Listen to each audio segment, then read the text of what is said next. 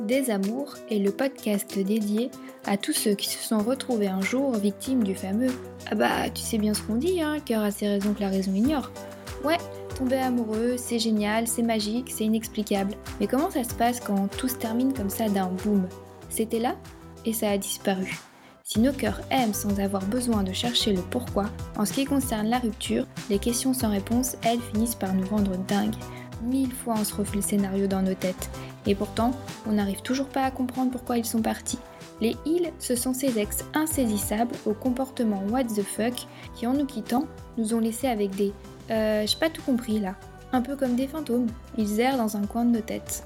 Alors, pour en terminer avec vos Casper, un chasseur ou une chasseuse, armé de son expérience personnelle, se met à votre service en essayant de décrypter ce qui n'a pas été dit. Et parce qu'en plus, il faut bien se l'avouer, souvent entre hommes et femmes, on a bien du mal à se comprendre, c'est donc l'occasion de mettre un point final à votre histoire, tout en faisant sauter au passage quelques secrets de fabrication du sexe opposé. Bienvenue dans Des Amours. L'épisode d'aujourd'hui est consacré à l'histoire de Damien qui vient nous démontrer une fois de plus à quel point l'art de la caspérisation pratiqué par la jante féminine peut être impitoyable. Pour le décryptage, dans le rôle de la chasseuse de Casper du jour, c'est Louise, notre nouvelle recrue et experte confirmée que nous accueillons. Je serai bien évidemment à ses côtés pour lui prêter main forte dans sa mission. Et je préfère prévenir tout de suite le clan des Casper, tenez-vous bien parce que ça risque de secouer. C'est donc au travers du témoignage de Damien que nous allons nous intéresser à la Casper baptisée l'Amazone. Alors qu'est-ce qu'une Amazone? Eh bien c'est une ex très indépendante qui se démarque des autres et avec laquelle une véritable connexion s'installe. Tout est fluide et facile entre vous, elle commence même à baisser sa garde pour s'ouvrir à toi. Enfin, jusqu'au moment où la panique s'empare d'elle, ou comment partir en courant pour aller se barricader dans sa forteresse imprenable. Damien, on t'écoute, raconte-nous ton histoire de l'Amazone. On s'est rencontrés lors d'un mariage et notre histoire a duré 5 mois. Euh, je rencontre ma Casper pour la première fois juste avant la cérémonie civile. C'est une super pote de la soeur de la mariée et euh, avant même de rentrer dans la mairie, j'ai direct un coup de foudre. Elle est souriante et magnifique dans sa robe, et ça va devenir mon premier objectif du week-end. Je veux apprendre à la découvrir. Et ce qui est drôle, c'est qu'avec mes potes euh, célibataires, on, se dit clairement euh, bon chance. En fait, qu'un combat allait commencer entre nous pour la séduire. Pendant la première soirée, c'est plutôt l'un de mes potes qui va prendre les devants et qui va lui parler. Moi, j'ai toujours l'oreille qui traîne euh, à côté pour prendre un peu d'infos et avoir des billes pour l'aborder plus tard.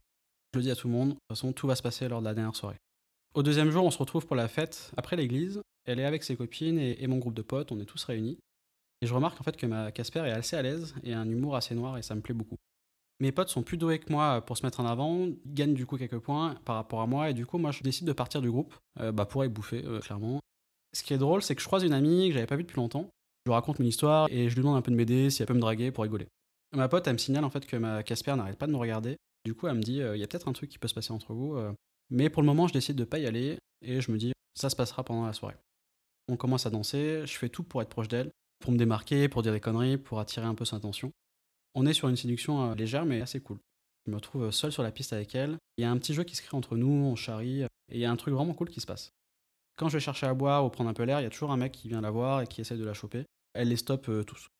Je sais qu'elle est célibataire, mais je me dis que ça va être difficile pour la séduire. Bon, il y a tous mes amis qui me disent vas-y, il y a quelque chose qui se passe entre vous deux. Mais ce soir-là, je choisis de rien tenter. Je pas envie de passer pour un chacal. J'ai surtout envie de me démarquer et qu'elle se rappellera de moi un peu comme le mec qui a pas essayé de la choper et avec qui elle a passé une bonne soirée. Je sais qu'elle habite à Hong Kong depuis quelques années, mais que dans deux mois, elle vient vivre à Paris pour se rapprocher de sa famille et avoir une vie plus tranquille. Je me dis donc que j'ai le temps si quelque chose doit se passer entre nous deux parce qu'on vivra dans la même ville un peu plus tard. J'ai vraiment bien accroché avec elle et j'ai pas envie d'un truc sans lendemain. En plus, elle coche euh, pas mal de cases et elle me plaît vraiment. La soirée commence un peu à, se terminer et euh, du coup, je prends la décision de partir. Je lui dis au revoir, je la sens un peu déçue que je parte, mais, euh, je pars quand même. Et le lendemain, en plus, je dois rentrer assez tôt sur Paris, et du coup, je pourrais pas la revoir au brunch. Quelques jours plus tard, je me renseigne auprès d'une de ses copines pour savoir un peu si quelqu'un lui a tapé dans l'œil et si euh, potentiellement je peux lui plaire. Et elle me dit qu'elle a apprécié que je la chope pas et qu'elle avait passé une très bonne soirée avec moi. J'en parle à mes potes parce que je suis un peu le roi du monde pour voir des signaux quand ils n'existent pas, mais euh, tout le monde me pousse à la recontacter et, de tenter un truc. Et en plus, j'ai envie de me démarquer dans la façon de la recontacter parce que je sais que j'ai des amis qui l'ont déjà fait et de sources sûres qui sont pris un bon vent, donc comme j'ai un peu de fierté, j'ai envie que ça fonctionne. Et j'ai surtout un, seul objectif, en fait, c'est son retour à Paris. Et je me dis direct, j'ai deux choix, j'ai deux stratégies. Soit je la recontacte à son retour, mais bon, elle risque de m'oublier. ou j'occupe le terrain pendant ces deux mois jusqu'à son retour en France, mais, mais bon, ça va être compliqué quand même. Clairement, je prends l'option 2. Et une semaine après le mariage, je finis par lui envoyer un message sur Insta. Elle me répond assez vite. J'apprends qu'elle est toujours sur Paris, enfin qu'elle est dans le taxi euh, pour l'aéroport. Je suis un peu deg parce qu'on aurait pu se revoir, mais bon, c'est un peu de ma faute là. Mais on se parle jusqu'à ce que son avion décolle. Pendant ce temps-là, moi je suis avec des potes, en pleine soirée, mais bon, je suis scotché à mon téléphone. Et ce qui est top à partir de ce moment-là, c'est qu'on va s'écrire tous les jours. Il y a un vrai jeu de ping-pong qui s'installe entre nous. Ça me surprend assez parce qu'elle a quand même pas mal de choses à gérer euh, avec son déménagement, des soirées de départ, euh, mais elle m'accorde quand même pas mal de temps. Pendant un mois, on parle de tout. On apprend vraiment à se connaître. Elle m'explique qu'il y a quelques années, elle a vécu une relation amoureuse assez compliquée et qu'il avait fait souffrir. Donc suite à ça, elle est partie vivre à Hong Kong afin de s'éloigner et de redémarrer une nouvelle vie. Et là-bas, elle a quasiment pas eu d'histoire d'amour. Comme on se parle tout le temps, j'arrive un peu à savoir qu'elle est fan d'Edouard Baird. Du coup, je cherche s'il joue un spectacle euh, pour son retour, et ça tombe nickel pour nos retrouvailles. Je dis rien, je garde la surprise, car depuis le début, on se dit jamais euh, j'ai trop hâte de te revoir, il n'y a vraiment pas de pression par rapport à ça. On n'aborde quasiment jamais le sujet. Il n'y a pas de fausses promesses, on se découvre et c'est tout. Pour autant, on n'est pas en mode friendzone, je suis pas son confident, la séduction est bien là des deux côtés. Je dois préciser quand même que ma Casper est assez contrôle fric, elle aime gérer les choses, mais je me rends compte qu'elle lâche un peu du lest, qu'elle me laisse un peu les rênes euh, par moment. Et je sais que c'est un gage de confiance de sa part. On discute ensemble depuis deux mois maintenant, et quand elle revient à Paris, je commence vraiment à l'avoir dans la tête. Je sais pas pourquoi, mais j'ai le pressentiment et je le dis à mes potes que celle-là va me faire souffrir. Mais pour le moment, je me dis on s'en fout, elle me plaît et je, fonce. Elle passe un peu de vacances avec sa famille, du coup je lui laisse un peu d'espace. Et puis derrière, je sais que j'ai un plan pour lancer la machine. Bon, en fait, en vrai, j'ai quand même un peu peur de lui proposer d'aller voir Edouard Baird, parce que depuis le début, on est vraiment dans la spontanéité. Du coup, j'ai pas trop envie de mettre la pression, du coup, je tarde en fait à lui proposer le spectacle. Et on arrive quasiment, je crois, deux jours avant le spectacle. Et je lui sors un truc, genre, euh, j'ai un super truc à te proposer, euh, mardi, ça te dit ou pas? Elle me répond pas tout de suite, donc je flippe un peu d'aller voir le spectacle tout seul. Et elle me répond quand même la veille en me disant qu'elle a une soirée de prévue et que le lendemain c'est surtout son premier jour de taf et qu'elle stresse un peu. Mais bon, elle ajoute, euh, bon bah si c'est si bien que ça, je décale ma soirée. Du coup, elle préfère quand même passer une soirée avec moi qu'avec ses potes, et c'est plutôt bon signe, je trouve. Et en plus, elle accepte qu'on se voit sans connaître le programme. Je lui donne rendez-vous sur un rooftop, je suis un peu stressé, mais ça se voit pas trop. Je suis plutôt, tu vois, gladiateur. Nos retrouvailles se font de manière assez naturelle, il n'y a pas de blanc. Bon, je vais casser quand même un verre euh, de cocktail, mais on en rigole, ça reste quand même cool. On passe un bon moment, très sympa, j'arrive à garder la surprise du spectacle. Une fois devant le théâtre, elle est hyper contente, elle me remercie, et en plus on est assis euh, première rangée face à la scène. Elle peut pas être plus proche d'Edouard Baird, limite elle reçoit ses poussillons. À la fin du spectacle, je la raccompagne jusqu'à chez elle, on se rapproche un peu, la complicité est vraiment là. Mais il ne se passera rien ce soir-là. Quelques jours plus tard, moi je pars en vacances, du coup je lui propose qu'on se revoie euh, juste avant. Notre mode de communication a un peu changé, on se parle maintenant plus par texto que par Insta. On se fait un resto la veille de mon départ, et pendant cette soirée, on entre un peu plus dans la séduction. On se raconte un peu plus nos vies, euh, nos discussions sont un peu plus intimes, fortes. Bref, encore une super soirée. Et du coup, tous ces moments me prouvent en fait que je vais être avec elle. J'hésite à l'embrasser ce soir-là, mais comme je vois pas de signal, je fais rien. Pendant mes vacances, on se parle tout le temps, on se raconte nos journées, on s'envoie des photos. On vit un truc de couple limite, mais soft. Quand je rentre, elle est hyper dispo pour me voir, alors que je sais qu'elle a quand même un nouveau taf, des potes à voir, mais elle dégage toujours du temps pour moi. À chaque fois qu'on se retrouve, nos moments ensemble passent à une vitesse de dingue, et elle me dit limite que je suis un peu son sage de décompression, car son taf est assez stressant, et qu'à chaque fois elle passe toujours un super moment avec moi et que ça lui fait vraiment du bien de, passer tout ce temps avec moi. Un soir, on boit un peu plus que d'habitude, je la raccompagne chez elle, c'est un peu devenu notre rituel, et arrivé en bas, je l'embrasse direct. Elle me rend mes baisers et me sort Bon, bah, t'en as mis du temps. Et je réponds que j'aime me faire désirer. Sans le savoir, je vais lire un peu dans le futur en lui disant Bah, tu viens de rentrer en France, tu vas pas te jeter sur le premier venu. Et elle rigole en m'entendant dire cette phrase. À partir de là, on va passer un peu au niveau supérieur, sans aucune alerte de sa part, sur le fait que quelque chose ne va pas. Je fais attention toujours à pas mettre de pression, je sais que sa vie a été bouleversée en rentrant à Paris. Donc, euh, tout en évitant de l'oppresser, je continue à proposer des soirées. Un week-end, on se rejoint pour aller au ciné, et en arrivant, je la sens un peu distante. Elle m'embrasse avec un peu moins de passion, et je me dis qu'il y a un truc qui va pas, mais bon, après tout, il y a des jours où tu te sens un peu moins bien. Du coup, je le mets sur le compte de la mauvaise journée. Après le film, on décide d'aller boire un verre. À peine posé, elle me sort en mode, euh, je sais pas si tu t'en doutes, mais bon, clairement, je reconnais direct la phrase bien dégueu pour lancer le truc mauvais qui arrive. Je me décompose, je m'attendais pas du tout à ça. Et en plus, elle continue avec, bon, ça va trop vite, euh, je vais pas te faire souffrir, je t'apprécie. Bon, clairement, elle me sort le c'est pas toi, c'est moi. D'un côté, j'apprécie qu'elle me dise en face et pas par texto. Du coup, j'essaye de lui poser des questions pour comprendre un peu le problème, parce que c'est pas clair du tout pour moi, et elle continue, j'ai pas le temps pour toi, ma priorité c'est mon nouveau boulot, ça me stresse, faut que je m'investisse à fond, quoi. Et voilà, impossible d'en savoir plus. Elle me répond en boucle, non mais t'es vraiment un mec super bien, ça n'a rien à voir avec toi, et le problème c'est moi. Je peux comprendre que son travail la stresse, mais au point d'arrêter notre relation, parce que du coup elle a pas le temps pour nous, euh, je trouve que c'est un peu brutal. Et en plus, moi je suis plutôt du genre dans la vie à pas avoir de regrets, et plutôt à me dire pourquoi je ferais les choses à la place de pourquoi je ne les ferais pas. Et au final, euh, bah, c'est assez réfléchi de son côté, et c'est là-dessus qu'on se quitte et que se termine notre relation. On s'est jamais revu ni, ni reparlé par la suite. Ah bah c'est sûr qu'en t'écoutant, la première chose à laquelle on pense, c'est que t'aurais définitivement dû écouter ta petite voix intérieure quand elle a essayé de t'alerter deux fois en plus du danger que représentait pour toi cette Casper. Bon sinon, mis à part ça, on ne peut que comprendre ta frustration hein, face à cette euh, situation dans laquelle tu t'es retrouvé, parce qu'on sent bien que t'as vraiment donné ton max avec elle. Face à un sans faute comme le tien, c'est tout à fait normal que son attitude t'ait déçu, voire déboussolé, Heureusement, la bonne nouvelle dans tout ça, c'est que tu es au bon endroit pour clôturer définitivement ce chapitre. Alors Damien, pour t'aider au mieux, peux-tu nous donner les questions précises auxquelles tu aimerais avoir une réponse de notre part? Oui, j'ai trois questions hein, qui me restent un peu euh, en tête. Bah, est-ce que j'étais juste son sas de décompression entre Hong Kong et Paris? C'est-à-dire que j'étais vraiment là uniquement pour euh, lui faire passer un bon moment et rien de plus Ma deuxième question, c'est bah, pourquoi m'avoir laissé entrevoir que quelque chose se passait entre nous et si finalement en fait c'était pour tout arrêter d'un coup? Et enfin, ma troisième question, roulement de tambour. Pourquoi m'avoir donné une excuse aussi bidon en fait de rupture euh, C'est pas toi, c'est moi? Alors qu'on se plaisait mutuellement et que je ne mettais aucune pression et qu'il n'y avait aucun souci de ma part pour y aller à son rythme si elle me l'avait demandé en fait.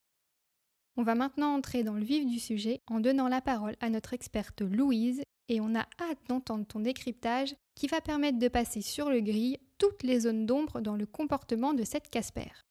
Alors Damien, pour euh, bien comprendre en fait le profil de ta Casper, moi j'aimerais qu'on se penche déjà sur la définition de l'Amazon. Pour moi, c'est la femme indépendante par excellence, qui fait sa vie selon ses envies et qui a besoin de personne pour réaliser ses rêves. Elle a donc pour habitude d'être la maîtresse de son destin, et en fait, elle décide de tout, et dès que ça la concerne, et surtout quand ça la concerne, et euh, c'est valable pour n'importe quel sujet. Effectivement, euh, ça lui correspond pas mal, ouais. Et ce qu'il faut aussi avoir en tête, c'est que dès le début de votre rencontre, bah toi, t'es une intrigue pour elle, étant donné que tu fais tout le contraire des autres mecs. C'est ce qui a dû l'attirer chez toi. Ta manière de réagir a dû l'interpeller. T'arrives donc en un temps record à l'apprivoiser, à la surprendre, à être là où elle t'attend pas, comme par exemple quand t'es en retrait par rapport à tous les autres qui sont autour d'elle au mariage. Mais t'es aussi force de proposition quand t'organises et que tu décides euh, du programme quand vous vous voyez, comme par exemple ta surprise avec Edouard euh, Baird. Et en gros, durant votre relation, elle n'arrive pas à anticiper ce que tu vas faire. J'imagine que ça doit l'amuser autant que ça la perturbe. Et l'épisode de votre premier baiser où elle te répond T'en as mis du temps, bah ça le prouve bien.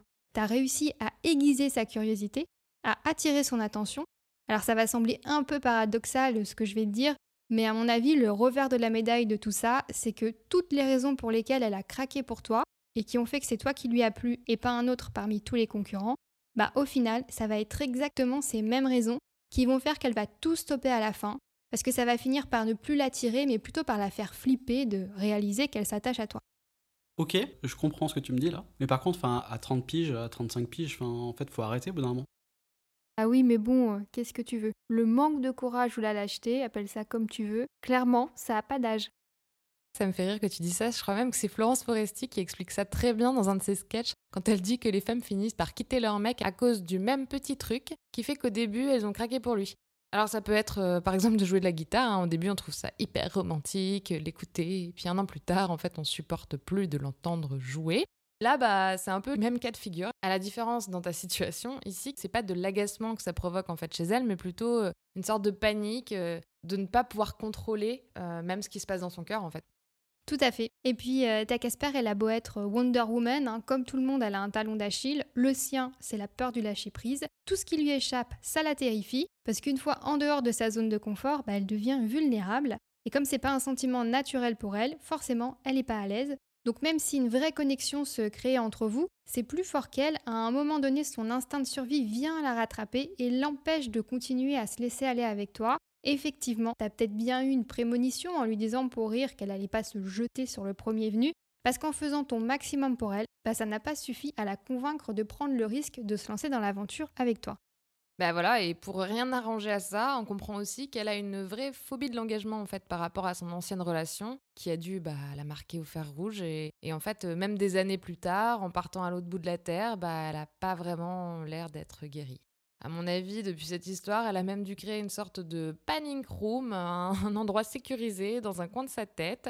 Et c'est sûrement là-bas qu'elle est partie se réfugier euh, quand elle a vu que vous étiez en train de devenir officiellement en fait un couple et que ça, ça sous-entend bah, une sorte euh, clairement d'engagement.